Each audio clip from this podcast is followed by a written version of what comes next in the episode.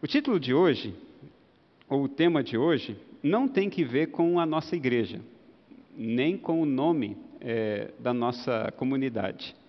Então, quando você olhar para esse título, entenda que nós não estamos tratando da morada, essa, essa comunidade aqui.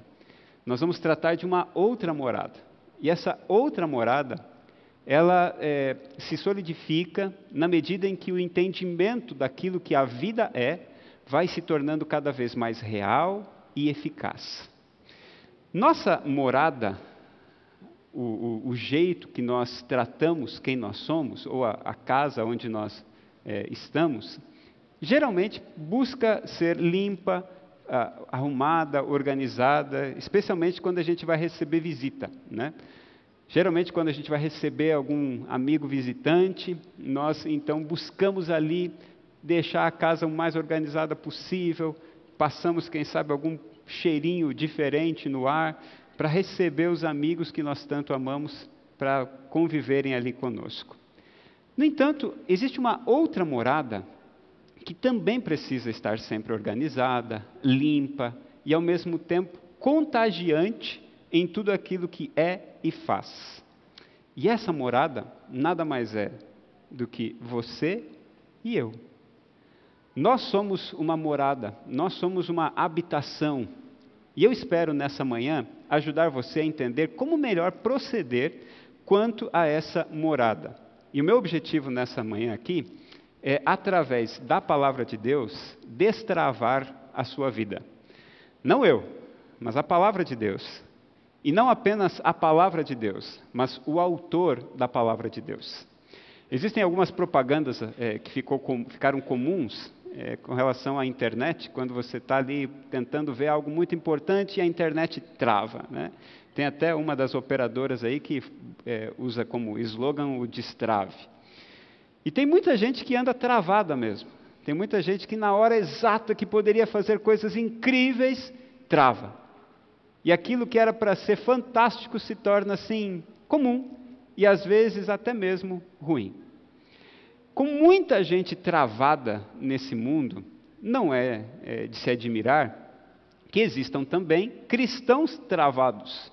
Pessoas que conhecem a Jesus, se identificam com Cristo, mas em alguma medida possuem a sua vida travada e não conseguem entregar aquilo que Cristo espera da sua, da sua jornada, da sua vida. Quando nós buscamos a Bíblia, a gente vai encontrar uma série de elementos que vão nos ajudar. Por exemplo, lá no Salmo 23, um texto muito conhecido, a gente tem a revelação de que o Senhor é o nosso pastor e nada vai nos faltar. Esse texto nos lembra do pastor supremo que nós temos, o Deus bondoso que nos ama, cuida de nós, vai até a nossa vida para torná-la melhor. A gente tem também a informação, de acordo com João 14, que Jesus prometeu preparar um lugar para nós e que quando ele voltar, ele vai nos levar para esse lugar.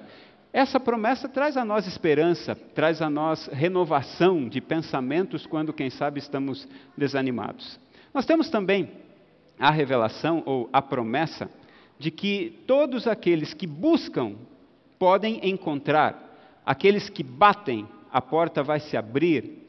E então, essa promessa também nos ajuda, como cristãos, a confiar de que Jesus vai nos prover aquilo que nós necessitamos. Ele, inclusive, chega a fazer um adendo, dizendo assim: se uma mãe ou um pai, que são tão bondosos para com seus filhos, fazem boas coisas para eles e buscam as melhores coisas para eles, imagine o Pai do céu.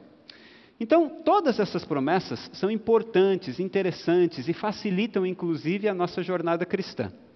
Porém, mesmo com todas essas promessas, mesmo com uma série de outras informações tão preciosas da palavra de Deus, a gente continua com a vida travada. E essa trava nem sempre é ocasionada por alguém, por motivos é, secundários, mas às vezes pela nossa própria vontade de continuar assim. Em alguma medida, nós somos os maiores responsáveis por isso.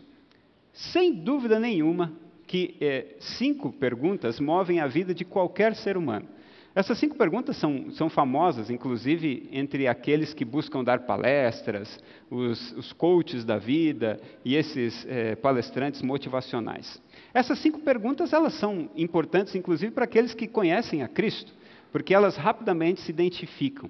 Muita gente está nesse momento da vida vivendo em função destas cinco grandes perguntas. Um monte de gente saiu de sua casa hoje para buscar um trabalho ou até mesmo para ir ao seu trabalho com base nessas cinco perguntas. Várias pessoas deixaram a sua própria é, comodidade para se aventurar numa espécie de empreendedorismo por causa dessas cinco perguntas. Então, essas cinco perguntas, de uma maneira geral, acabam movendo uma multidão de pessoas.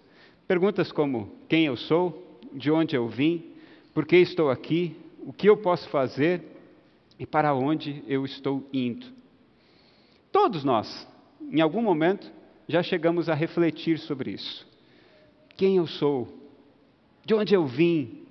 Por que, que eu estou aqui? O que, que eu estou fazendo aqui? O que, que eu posso fazer? E para onde que eu vou? Perguntas, inclusive, que fizeram vários filósofos travarem os seus grandes dilemas e apresentarem livros que mais perturbaram ainda a humanidade do que geraram respostas satisfatórias. Mas para cada uma dessas perguntas, para cada uma destas grandes perguntas, há também uma realidade que precisa ser notada e muito bem notada por cada um de nós. Por exemplo, quando eu pergunto quem eu sou, eu estou tentando encontrar a minha verdadeira identidade. E por mais que pareça absurdo, por mais que pareça absurdo, a nossa identidade nem sempre é conhecida por nós mesmos. Tem muita gente que ainda não sabe quem é. Tem muita gente que nem sequer entendeu quem realmente é. Se confunde num emaranhado de pensamentos eu sou desse jeito, mas aí de repente alguém vem e diz assim: não, você não é desse jeito, você é de outro jeito. Não, na verdade você não é nem desse jeito, nem desse outro jeito. Eu vejo você de uma outra forma. Tem muita gente que entra em completa confusão quanto à sua verdadeira identidade. Tem gente, por exemplo, que parece ser extrovertida, quando na verdade é uma completa introvertida. E é introvertida de fato, mas é extrovertida cenicamente. Atua muito bem. E alguns acreditam, inclusive, na sua própria capacidade de reproduzir uma falsa ideia do que verdadeiramente é. Então, a identidade das pessoas nem sempre está muito clara para elas. Mas há também a pergunta relacionada à origem: de onde eu vim? De onde eu vim? De que lugar eu, eu cheguei? Será que eu, eu vim realmente de uma meba e essa meba depois foi em milhões e milhões de anos se transformando em seres mais evoluídos que finalmente chegaram a um macaco e depois vieram a ser aquilo que eu hoje conheço como ser humano? Será que eu sou desta origem ou eu sou realmente daquilo que os cristãos ou como alguns chamam, os crentes dizem que, veio, que vim da, de Deus, sou é, obra originária de Deus? Tem muita gente que ainda está se perguntando de onde veio. E não conhecer a origem atrapalha demais todo o restante da vida. Não conhecer a origem, inclusive, afeta a estrutura, a estrutura é, emocional de quem está buscando ter vida de verdade. Mas existe também a terceira pergunta, e essa terceira pergunta, eu creio eu, que seja uma das mais difíceis de serem respondidas, ou uma das que estão buscando ser respondidas por quase que 50% ou um pouquinho mais dos seres humanos nessa terra. Há tempo atrás, lendo sobre, lendo um, um artigo né, de psicologia, eu me deparei com essa estatística de que um pouco mais de 50%, 51, alguma coisa, da população mundial. Não sabe por que está aqui, ou seja, não, não se encontrou ainda na vida, não identificou qual é a sua verdadeira paixão, o que realmente gosta de fazer, e ainda não conseguiu se alinhar à sua verdadeira vontade, e por isso andam vagando por aí, de um lado para o outro, sem sequer compreender por que estão aqui. E essa é uma pergunta de propósito, e propósito é um negócio que, se não for achado, acaba trazendo uma série de problemas para a vida do ser humano. Pessoas que, por exemplo, começaram a faculdade de é, nutrição e aí de repente se vem fazendo uma faculdade, por exemplo, de engenharia mecatrônica e no final, no final está atuando como dentista. Isso acontece. E essas elevações do ser humano atrapalham muito a complexidade da vida, porque a pessoa vai sobrevivendo sem sequer estar apaixonada por aquilo que está fazendo. E veja, acordar de manhã cedo para fazer aquilo que você não quer fazer é uma tortura. Acordar de manhã cedo para você ir para um lugar que você não gostaria de estar, mas está lá porque aquilo ali lhe garante comida, é horrível. O senso de propósito de muitas pessoas se perdeu. E algumas delas estão desesperadamente em busca de encontrar a sua verdadeira motivação para viver. Por que, que eu estou aqui? Eu estou aqui para quê? Eu sei que tem muita gente que diz: pare de ficar sonhando em fazer o que gosta e faça o que dá para fazer, porque a realidade é essa. E tem muita gente prática que, que busca isso e é feliz desse jeito. Ótimo. Porém, quando se faz o que gosta, meu amigo, a vida tem um sabor tão diferente. Ainda mais quando se ganha para fazer o que se gosta. Puxa, fica mais interessante ainda a vida. E quando você faz o que gosta, ganha para fazer o que gosta, e ainda se torna útil ao Senhor, aí é realização total. Não significa felicidade plena o tempo inteiro, mas realização total. O senso de propósito de muitos anda muito frágil ou até mesmo obscurecido. Por que, que eu estou aqui? E eu queria fazer essa pergunta para você. Você sabe por que, que você está aqui? Você sabe exatamente por que, que você veio para esse mundo? Você sabe exatamente por que, que você está aqui, agora, nesse momento? Você sabe de onde você veio? Você sabe quem você é? Você sabe por que você está aqui? Essas coisas estão claras para você? Muito claras? Mas ainda também uma, uma quarta pergunta, que tem que ver com o nosso potencial. O que, que eu posso fazer? Tem gente que ainda não entendeu o que pode fazer. Tem um potencial enorme, mas não o utilizou até o presente momento. É uma mina de ouro extremamente escondida que ninguém ainda conseguiu, com a sua picareta, desbravá-la e encontrá-la. E algumas são tão fechadas que buscam se fechar para que ninguém possa saber. E isso também é um prejuízo. E aqui reside um dos grandes problemas da vida de qualquer ser humano, que sabe quem é, sabe de onde veio, entende qual é o seu propósito de vida, mas não se permite fazer o que veio e sabe que veio fazer aqui nessa terra.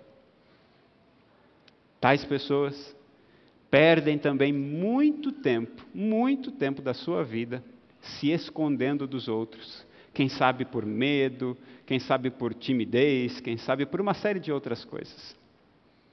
Aqueles que têm acesso ou têm a meditação matinal, a Igreja Adventista do Sétimo Dia, ano após ano, é, produz um livro que é chamado de meditação matinal, porque a, a cada dia existe ali uma meditação, ou seja, um, um texto reflexivo, para que nós possamos então avaliar como nós podemos, nesse dia, buscar a Deus e, e tomar boas decisões na vida. E no, no texto de hoje, né, o autor George Knight está contando sobre a história de uma das mulheres mais importantes da história da Igreja Adventista, chamada Ellen White. Essa mulher tem uma relevância enorme na composição dos pioneiros, daqueles que procuraram é, fazer essa igreja avançar. No entanto, ela co conta que sentiu o seu chamado para ser uma líder de Deus aos 17 anos de idade, quando tinha saúde extremamente frágil e uma timidez avassaladora. Era alguém que não conseguia, de maneira alguma, olhar para si mesma com potencial. Porém, depois de aceitar o convite de Deus, ela permitiu-se ser usada por Ele. E o resto é muita história e muitas páginas, mais de 100 mil, que estão à nossa disposição para descobrirmos coisas interessantes. Uma mulher, extremamente, uma menina extremamente tímida, frágil do ponto de vista de sua saúde, mas que tinha um potencial enorme. Alguns de nós sabemos quem somos, entendemos de onde nós viemos, temos plena convicção do porquê estamos aqui, mas não permitimos que esse potencial seja exposto às pessoas. Isso também é grave, isso também é problemático. E tem, é claro, a última pergunta: para onde eu estou indo? Qual é o meu destino? Eu estou aqui hoje, mas lá na frente eu vou estar onde? Amanhã, ou melhor, no fim do amanhã, em que lugar eu vou estar? Existem várias teorias, várias teorias. Tem gente que diz que morreu vai para o céu.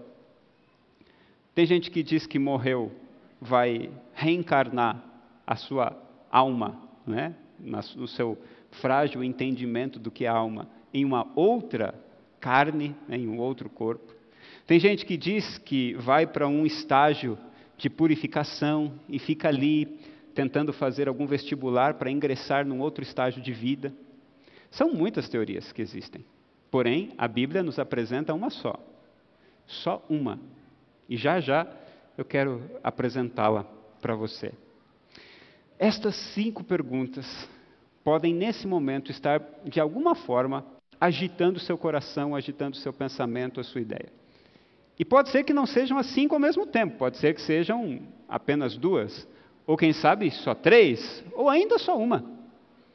Mas cada uma destas perguntas é importante ser respondida de maneira clara, e não há nada mais claro, exato e preciso, especialmente para um ser humano que decidiu estar num ambiente como esse, que nós chamamos de igreja, do que a Bíblia. Se você está aqui, eu entendo que de alguma forma você acredita que a Bíblia tem relevância e que também tem fundamento. Caso contrário, você não estaria num lugar cristão, cuja Bíblia é nossa fonte total de inspiração e nosso fundamento, nosso único fundamento. Não é que seja o nosso principal fundamento, é o nosso único fundamento. E é na Bíblia, e através da Bíblia, que nós precisamos encontrar resposta para todas, todas, todas essas perguntas. Por isso, eu trouxe algo importante para você entender. Essa palavra aí, a palavra Hosek. É uma palavra hebraica que indica, entre tantas coisas, buraco, vala e cova. Então, quando eu olho só para essa, essa palavra, se eu ficar preso só a isso daqui, esquecer aqui a transliteração, eu olho para isso daqui e isso daqui pode significar buraco, vala e cova. Bom, qualquer uma destas três palavras indica algo assim não tão legal. Ou alguém de vocês aqui gostaria, nessa manhã, com a chuvinha que está caindo, entrar num buraco? Alguém? Numa vala? Nenhum de vocês? E numa cova? Pior ainda. Né? Então, é uma palavra assim da qual nós queremos certa distância, a palavra Rosek. Mas ela indica mais do que buraco, vala e cova.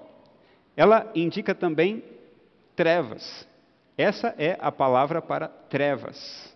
É a palavra hebraica para trevas. Na Bíblia, nós temos como palavra para trevas a palavra Hosek, que também pode designar buraco, cova ou vala.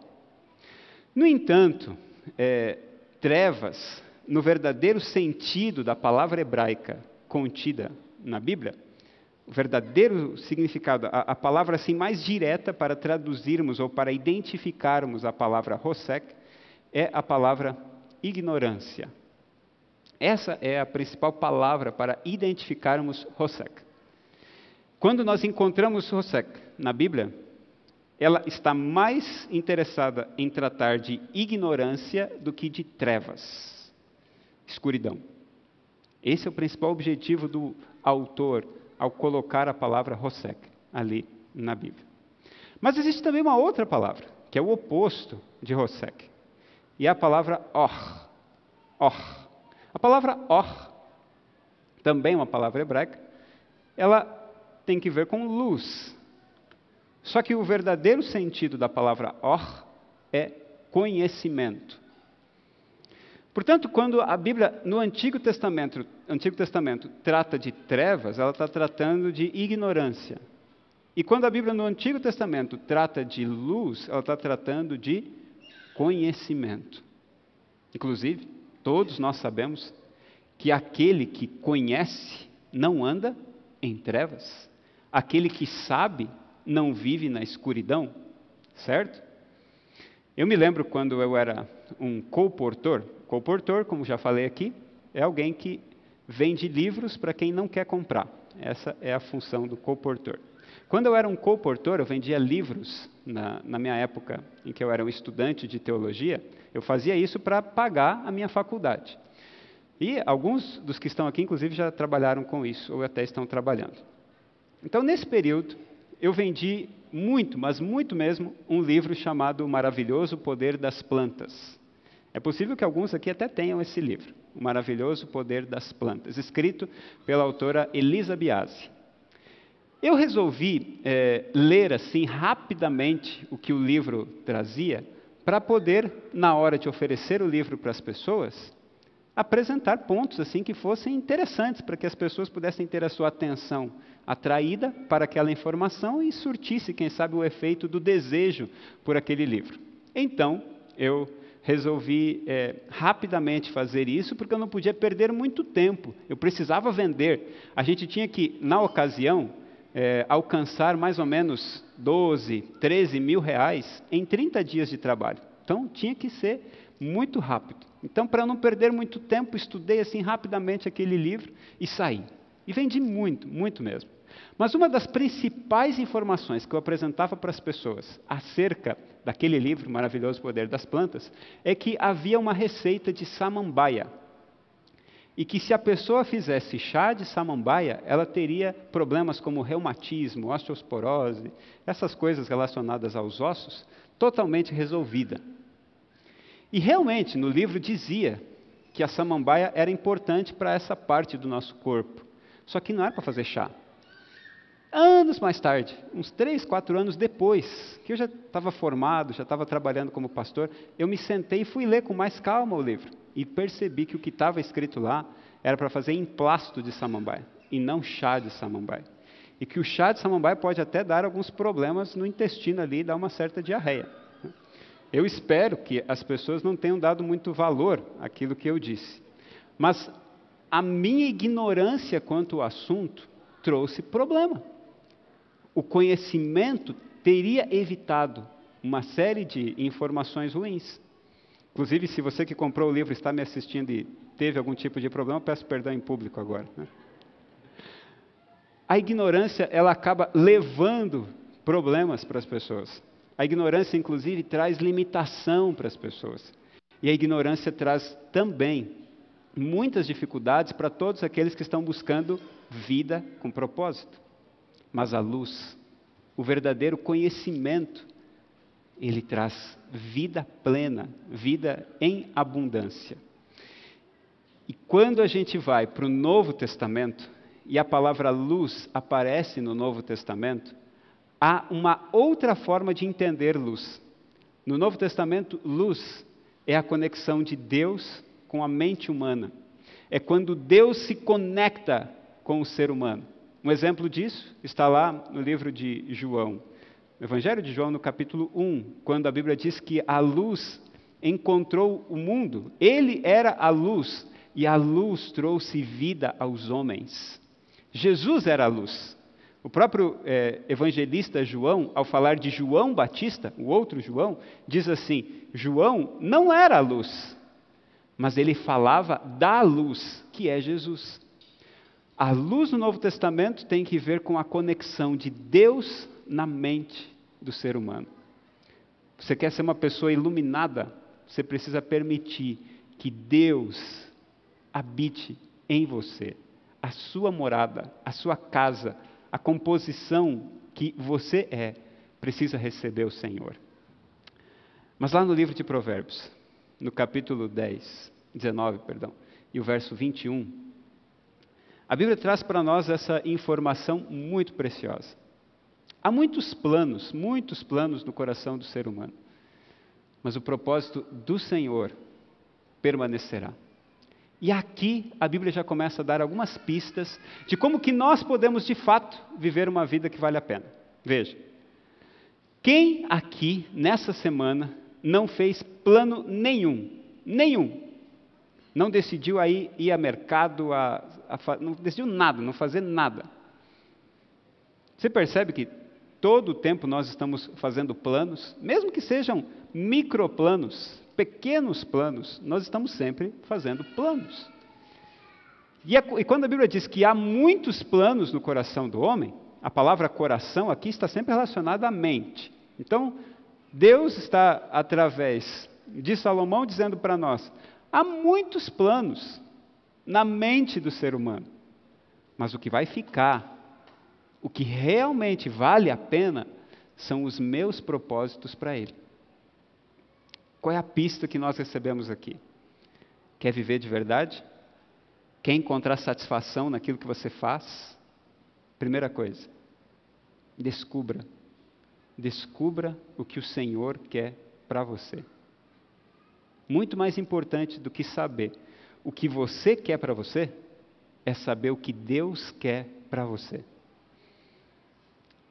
Isso é tão, mas tão fundamental que tem gente que está até hoje sofrendo porque fica lutando com Deus. Deus quer que fique na direita, mas eu quero que fique na esquerda. Deus quer que eu vá para o norte, mas eu quero ficar no sul.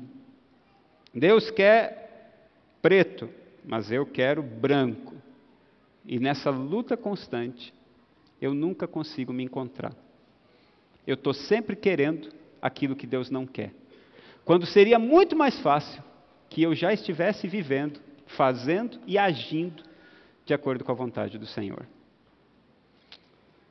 E antes que alguns comecem a. Eu, eu já estou enxergando, já tô dá, dá para ver aqui em vocês balõezinhos assim subindo da mente, dizendo assim: mas como? Como que eu faço isso? Que nós brasileiros somos os que mais gostamos do como. Né? Como para nós é o que mais importa. Não deveria, mas é. Segure os seus balãozinhos aí, por favor. Que você vai entender como no decorrer da mensagem. Mas eu volto a repetir: se nós permitirmos que a nossa concentração esteja naquilo que o Senhor quer para nós, nossa vida será muito melhor do que buscarmos constantemente e insistentemente aquilo que nós mesmos queremos. A nossa casa, ela em determinados momentos está cheia de paz, plenamente organizada, com tudo é, nos seus devidos lugares. Porém, em determinadas ocasiões, pelas nossas próprias formas de agir, nós acabamos entulhando coisas dentro dela. E deixamos uma certa bagunça à nossa própria habitação. E a gente vai sempre dando aquela famosa desculpa: quando tiver tempo, eu ajusto. Quando eu tiver tempo, eu dou um jeito. Quando eu tiver tempo, eu arrumo. Alguns chegam até mesmo ao ponto de dizer assim: não mexa aí, porque essa bagunça está organizada e se você tirar qualquer elemento dela, vai desorganizar toda a minha vida. Porém, chega uma hora que a bagunça fica tão grande que não dá mais tempo suficiente dentro das 24 horas para conseguir colocar em ordem aquilo que precisava já estar em ordem. E eu não estou falando da sua casa que fica na rua fulana de tal, cujo número é fulano de tal, cujo o bairro é tal. Eu estou falando de você. Eu estou falando de mim. Alguns de nós estamos nesse momento completamente bagunçados. Alguns de nós estamos exatamente nesse momento nos questionando sobre uma série de coisas que nós estamos fazendo ou deixando de fazer. Alguns de nós estamos nesse exato momento sem saber para onde ir, de tanto acúmulo de coisas que trouxemos para a nossa vida, sem avaliar se podíamos dar conta ou não. Eu tive a oportunidade de é, conversar com um professor, o pastor Leonardo Nunes. Ele esteve, inclusive, na nossa igreja há um tempo atrás, no mês de agosto. Ele, inclusive, apresentou uma, uma matéria sobre essa em um dos, dos encontros em que eu estive. Mas, conversando um pouquinho mais com ele e tendo acesso a um dos estudos que ele fez, algo me chamou muito, mas muita atenção. E eu, eu queria trazer aqui para compartilhar com você. Já adianto que essa não é uma descoberta minha, é uma descoberta dos estudos dele. Estou apenas trazendo aqui com a sua permissão. Na Bíblia hebraica, nós temos é, uma diferença da Bíblia que nós temos em nossas mãos. A Bíblia hebraica começa com Gênesis, mas não termina com Malaquias. A Bíblia hebraica começa com Gênesis e termina com Segundo Crônicas. E termina com Segundo Crônicas por uma razão. Porque Jesus disse que é, a lei e os escritos deveriam pautar a vida do ser humano. Portanto, a Bíblia hebraica foi organizada em lei e escritos. Em outras palavras, Pentateuco, Gênesis, Êxodo, Levítico, Números e Deuteronômio, e vai pegando todos os escritos, as histórias. Reis, Samuel, Esther, Ruth, Juízes, e para em 2 Crônicas. Ela começa em Gênesis, termina em 2 Crônicas. O interessante é que Mateus, quando ele vai escrever o seu evangelho, ele está preocupado em escrever para os judeus, para os hebreus. E ele faz da sua composição um compilado para os judeus. Ele está tentando pegar o Antigo Testamento e colocar no seu evangelho, de forma que os judeus consigam enxergar a Bíblia do jeito que eles a conhecem, porém dando ênfase a um novo personagem principal. Porque o personagem principal para os hebreus era Moisés. Mas agora tem um novo personagem principal, e esse novo personagem principal é Jesus. Entendendo isso, entendendo isso, eu trago então aqui o paralelo entre como que a Bíblia hebraica termina e como que Mateus, o Evangelho de Mateus, termina. Veja a comparação. Segundo Crônicas, capítulo 2, é, capítulo 36 e o verso 23, começa dizendo para nós assim: Assim diz Ciro, rei da Pérsia. Em Mateus 28, o último capítulo e os últimos versículos de Mateus, livro escrito para os hebreus, entendendo a linguagem dos hebreus, diz assim: Jesus, aproximando-se, falou-lhes, dizendo. E aí vem então a sequência: O Senhor, Deus dos céus, me deu todos os reinos da terra. Isso é Ciro dizendo. Jesus diz: Toda autoridade me foi dada no céu e na terra. Ciro diz: e me encarregou de lhe edificar uma casa em Jerusalém, que está em Judá, quem entre vós é de todo o seu povo que suba. Jesus diz: E de portanto fazei discípulos de todas as nações, batizando-os em nome do Pai, do Filho e do Espírito Santo, ensinando-os a guardar todas as coisas que eu vos tenho ordenado. Ciro diz: E o Senhor seu Deus seja com ele. Jesus diz: E eis que estou convosco todos os dias, até a consumação do século. Segundo Crônicas 36, 23, é a fonte, é a, o paralelo, é o motivo para o final de Mateus, capítulo 28, do 18 ao 20. Mateus está tentando terminar o seu evangelho do mesmo jeito que o Antigo Testamento termina para os hebreus. Mateus está tentando terminar o seu evangelho da mesma forma que, é, segundo Crônicas, o último livro da, da Bíblia hebraica está terminando. E aqui há algo fantástico que precisa ser observado por nós. Fantástico. Ciro foi declarado na Bíblia quando ele ainda nem havia sido gerado. Seu pai e sua mãe nem existiam. E Ciro já foi declarado na Bíblia como sendo o libertador. Jesus ainda não havia, não havia chegado na terra, Mas desde o começo do livro de Gênesis, ele está sendo apresentado como o libertador. Mateus, entendendo isso, fala para os hebreus o seguinte: da mesma forma que Ciro estava apresentando toda a sua autoridade recebida de Deus, aqui está Jesus, que tem toda a autoridade também recebida do Pai e está falando para nós. E o que Ciro está dizendo é muito semelhante ao que Jesus está dizendo. E o que, que Ciro está dizendo? Ciro está dizendo: me encarregou de lhe edificar uma casa. E Jesus está dizendo: ide, portanto, façam discípulos. Em resumo, o tempo aqui não nos permite, mas em resumo, o objetivo do ato de ser um discípulo e do fato de ser um discípulo está na permissão que eu dou de me tornar uma habitação do Espírito Santo. Ciro está dizendo: Ele, o Deus Todo-Poderoso, que me deu o reino sobre toda a terra, me encarregou de edificar uma casa. Jesus está dizendo: portanto, agora vocês vão, encontrem casas, ajudem essas casas, limpem essas casas, varram essas casas e permitam que estas casas sejam habitação do Espírito Santo.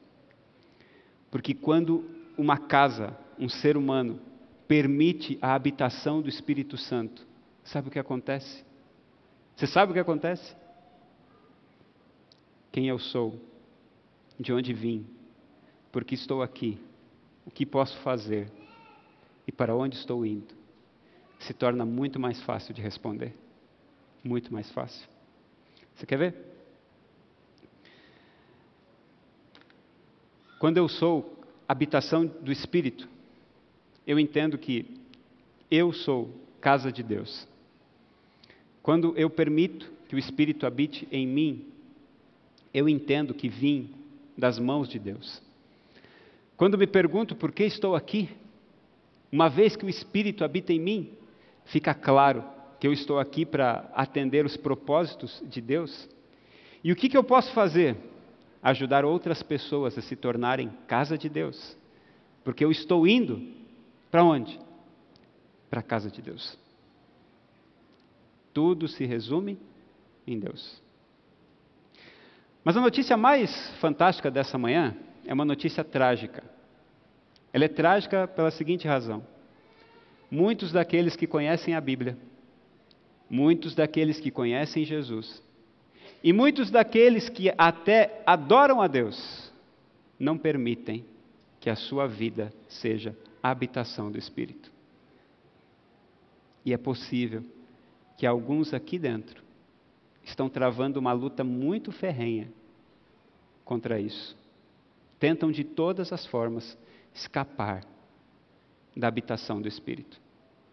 São pessoas que mentem para si mesmas. São pessoas que dizem que são o que não são. Que tentam ser o que não são. Que tentam fazer o que não podem fazer e nem foram chamadas para fazer. São pessoas que estão o tempo inteiro tentando viver uma vida que não é sua e que não foi preparada para ser sua. Tem um, um filósofo chamado Clóvis de Barros Filho, ele diz que os gatos não têm problema nenhum, eles nascem gatos e sabem que são gatos, e nunca terão problema com a sua identidade. Vão miar com naturalidade, vão correr atrás dos ratos, vão buscar o seu leite, comer as suas rações, felizes da vida, sem querer ser cachorro, sem querer ser sapo, sem querer ser qualquer outro animal. De acordo com ele, os únicos uma, os únicos seres, né? Ele tem uma, uma visão um pouquinho evolucionista, mas os únicos seres que ficam nessa crise de identidade somos nós. E eu aí completo aquilo que lhe falta. Nós vivemos essa luta pelo simples motivo de não permitirmos que quem nós somos seja habitação do Espírito. Tentamos desesperadamente, como gatos, ser cachorros. Tentamos desesperadamente, como pássaros, nadar profundamente em rios caudalosos. Tentamos desesperadamente, como sapos, voar nas mais altas nuvens. Quando poderíamos ser plenamente felizes em viver os propósitos de Deus para nós. A habitação do Espírito é algo muito sério, muito sério. E alguns de nós padecemos pelo simples fato de não permitirmos a ação do Espírito sobre nós. O Espírito diz para alguns de nós assim: vá lá, peça perdão para sua esposa, você errou. Não era você que tinha que ter falado aquilo que você falou. Vá lá fazer isso. Mas aí, eu? Não. Sou homem. Como é que eu vou lá dar o braço a torcer para minha esposa? Como que eu vou fazer um negócio desse? Quem manda aqui sou eu.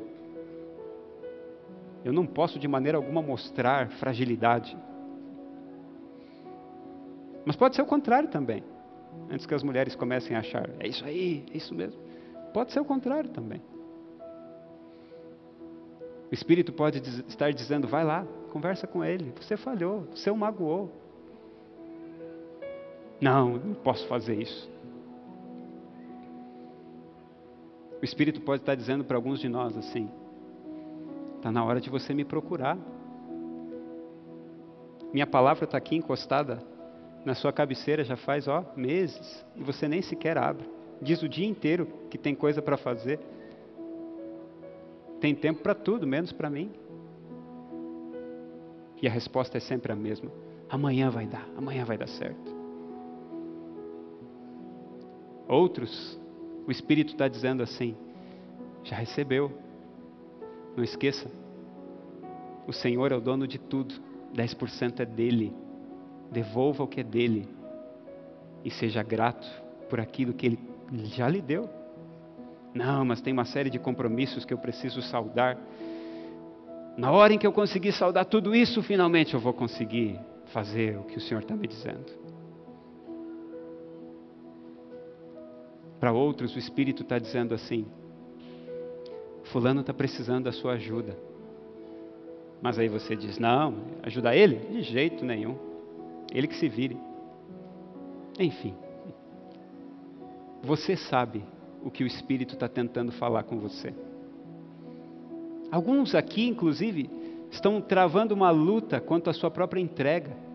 O Espírito está dizendo: está na hora de tomar uma decisão pelo batismo, se entregar ao Senhor, viver com Ele, assumir quem você é, meu filho, minha filha.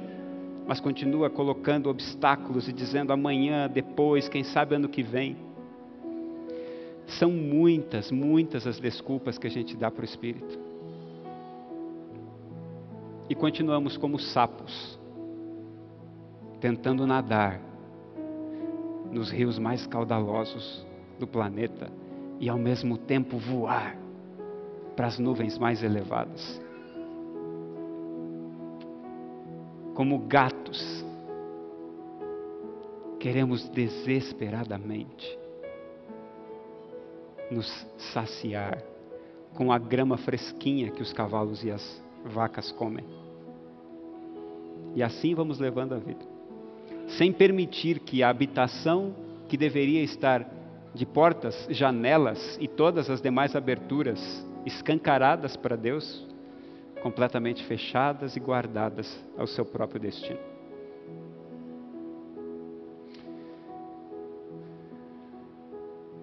Todos nós aqui temos muitas formas para ser aquilo que Deus nos pediu para ser.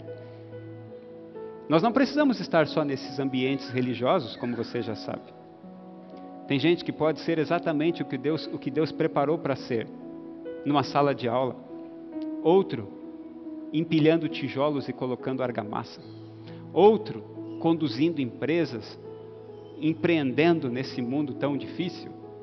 Outros, facilitando a limpeza da vida das pessoas, dos ambientes onde as pessoas convivem. São muitas as formas pelas quais nós podemos ser também habitação de Deus. O que nós não podemos é ficar fechados em nós mesmos e perder tanto tempo. Porque quanto mais nós nos descansamos e deixamos para amanhã nossa vida vai desconfigurando. Já aconteceu com você? De preparar algo bonitinho assim e na hora de apresentar está totalmente desconfigurado? Às vezes isso acontece por problemas tecnológicos, às vezes acontece porque o tempo passou demais. Atualizações foram feitas e por causa dessas atualizações aquilo que era para ser de um jeito ficou de outro. E para muitos de nós essa verdade pode estar acontecendo. Deixamos tanto tempo passar, deixamos sempre para amanhã, que na hora que era para ser verdade, está tudo desconfigurado e dá um trabalhão ajeitar de novo. Alguns de nós ficamos a vida toda dormindo, sem sequer entender que há muito mais vida para ser vivida, se permitirmos que o Espírito entre na nossa casa, habite no nosso coração, tome conta da nossa mente, ilumine a ignorância, traga luz da conexão de Deus com a nossa mente. No meu primeiro distrito, na minha primeira experiência como pastor de igreja, eu tive a oportunidade de me deparar com o seu Francisco. Seu Francisco eu o conheci por causa de sua filha e por causa de sua esposa. Um dia, ao ir visitar sua filha e sua esposa, ali encontrei ele, sentado na sua poltrona, com a TV ligada, me recebeu de uma maneira incrível. Sentei no sofá, estendi a mão para ele, ele olhou para mim e disse: Hop! E continuou olhando para a TV. Quando descobriu que eu era pastor, aí a coisa ficou mais complicada. Tentava impedir que eu viesse à casa dele, falava para sua, sua filha dizer que não estava. Algumas vezes descobri coisas interessantes. Eu dava risada e seguia em frente. Mas um dia, um dia o seu Francisco foi é, atacado pela palavra de Deus. A palavra de Deus chegou ao coração dele. Eu já nem era mais pastor da, da sua esposa e da sua filha. Só recebi a notícia. Seu Francisco, na ocasião em que o conheci, tinha ali por volta dos seus setenta e poucos anos de idade. Passados dois anos, recebi a informação de que ele havia falecido porém, havia sido batizado. Exatamente um mês antes, exatamente um mês antes, foi batizado. Eu digo, né, quando conto essa história, que eh, foi a notícia de morte mais feliz que eu já tive. Não pela morte, mas porque deu tempo.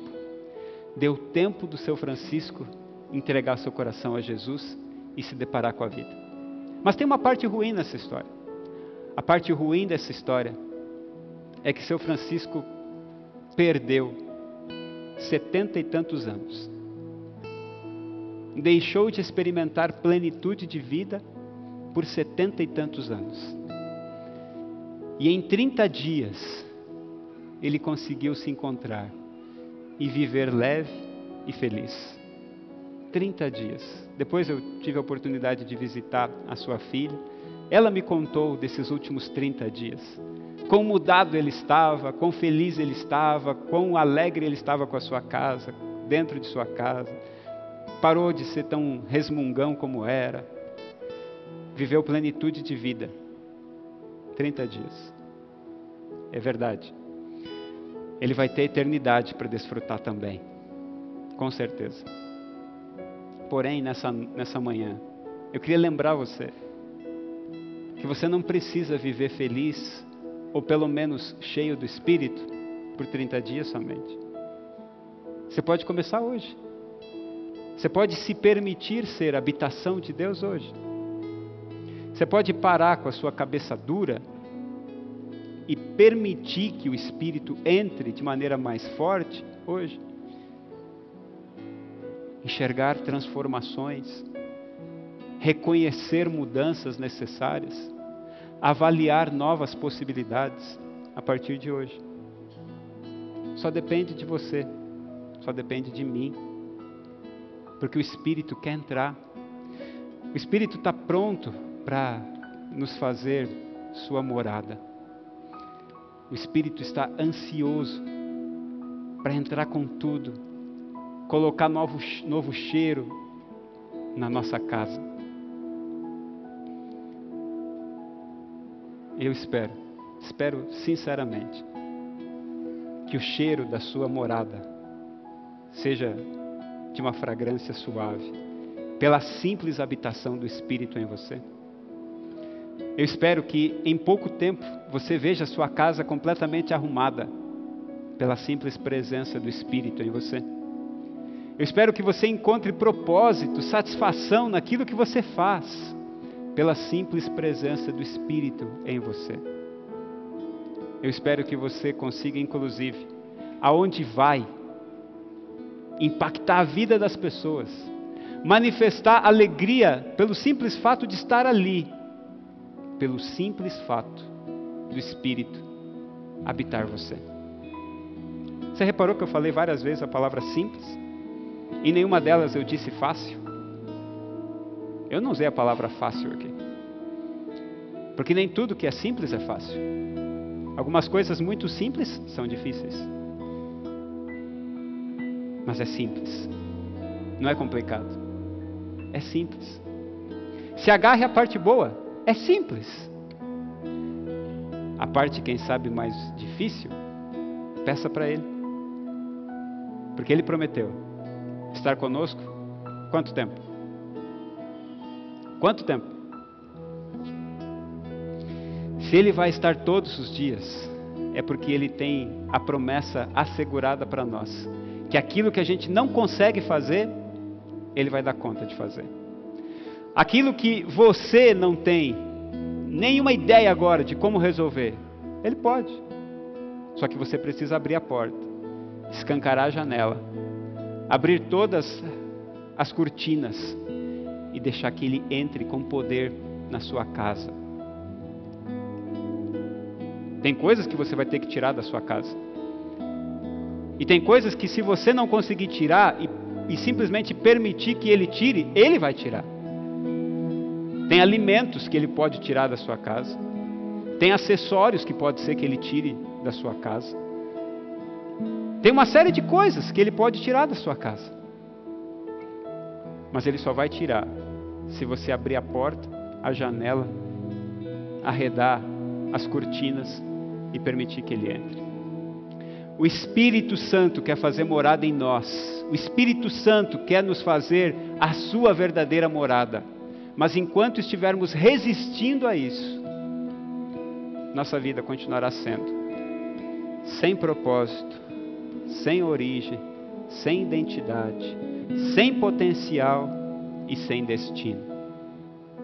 E quão trágico é viver sem origem, sem propósito, sem identidade, sem potencial e sem destino.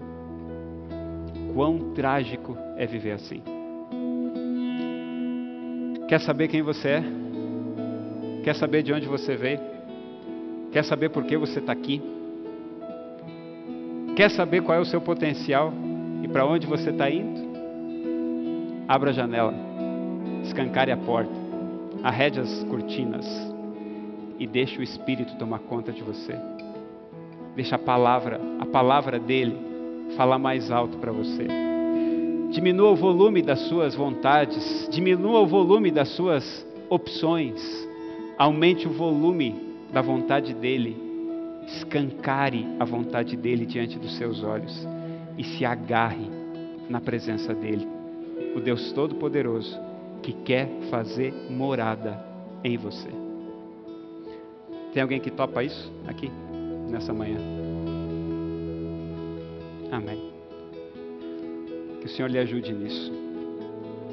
E para lhe ajudar a tomar essa decisão de maneira mais intensa, quero lhe convidar a cantar disso. Porque quando a gente canta, a gente declara. E quando a gente declara, a gente afirma uma série de coisas na nossa mente. Então, afirme agora que você quer Ele morando em você.